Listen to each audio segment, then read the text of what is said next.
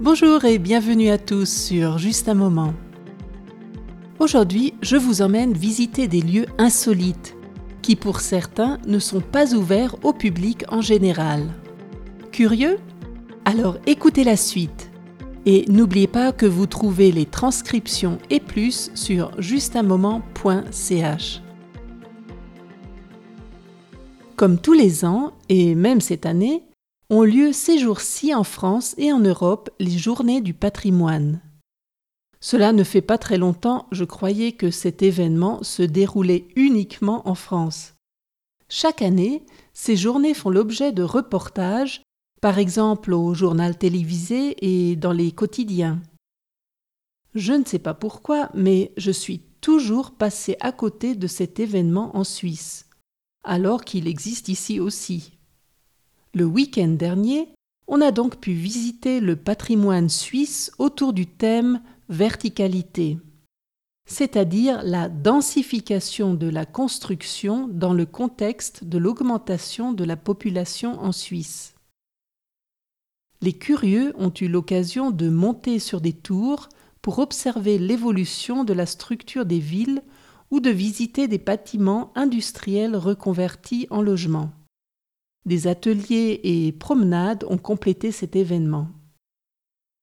En France, les journées du patrimoine ont lieu ce week-end sur le thème Patrimoine et éducation, apprendre pour la vie mais c'est surtout l'occasion de visiter des milliers de musées gratuits, de faire des visites insolites et d'autres activités.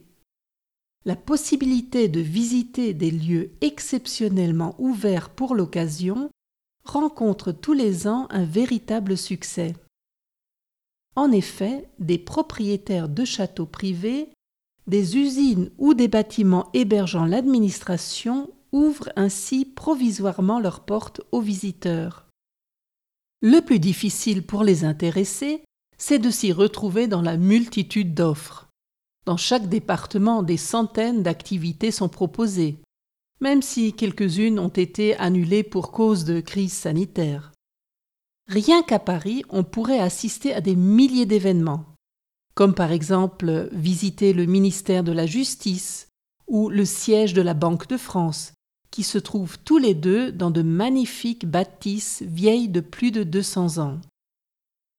Il y a aussi la résidence de l'ambassade de Suisse, située entre le Champ de Mars, avec la tour Eiffel, et le jardin des Tuileries. Les vieilles pierres ne vous intéressent pas trop? Vous préférez la mode? Pas de problème. La maison Chloé présente au public sa collection et invite à une visite guidée autour du thème du flou. Le magasin Le Printemps, tout comme le Grand Rex, ce cinéma mythique de Paris, ainsi que la gare Saint-Lazare, laissent les curieux jeter un œil dans leurs coulisses. Il s'agit là de quelques exemples cités au hasard. Vous voyez que le mot patrimoine se décline ici dans d'innombrables formes et chacun peut y trouver son bonheur. Et vous, Qu'aimeriez-vous visiter comme lieu insolite ou généralement fermé au public? Dites-le moi dans les commentaires sur justunmoment.ch. Et c'est déjà la fin de cet épisode. Je vous retrouve dans 15 jours, le 2 octobre. Cette fois-ci, je ne me suis pas trompé de date. Pas comme la dernière fois. D'ici là, n'oubliez pas de rejoindre toute l'équipe de Pot Art Podcast sur Instagram et Facebook. Et à bientôt pour un autre moment ensemble.